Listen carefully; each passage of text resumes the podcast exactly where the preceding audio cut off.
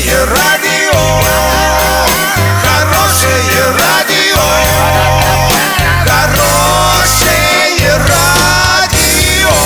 Радио Шансон. С новостями к этому часу Александра Белова. Здравствуйте. Спонсор выпуска «Строительный бум» ИП Халикова РМ. Низкие цены всегда. Картина дня за 30 секунд. Ташлинский район задыхается от выбросов нефтяного предприятия. Свыше 20 населенных пунктов Приморья остались без света из-за мощного циклона.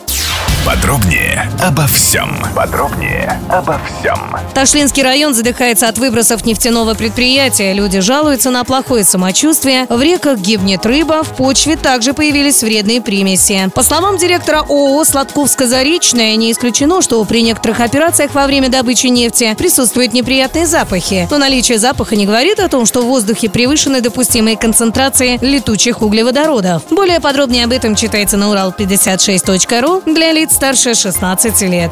Специалисты восстанавливают электроснабжение 25 населенных пунктов Приморья, которые остались без света из-за ливней и штормового ветра, сообщает Дальневосточная распределительная сетевая компания. Дожди еще идут в ряде районов края, поэтому возможны и другие аварийные отключения электроэнергии, но также обрывы проводов линий электропередачи.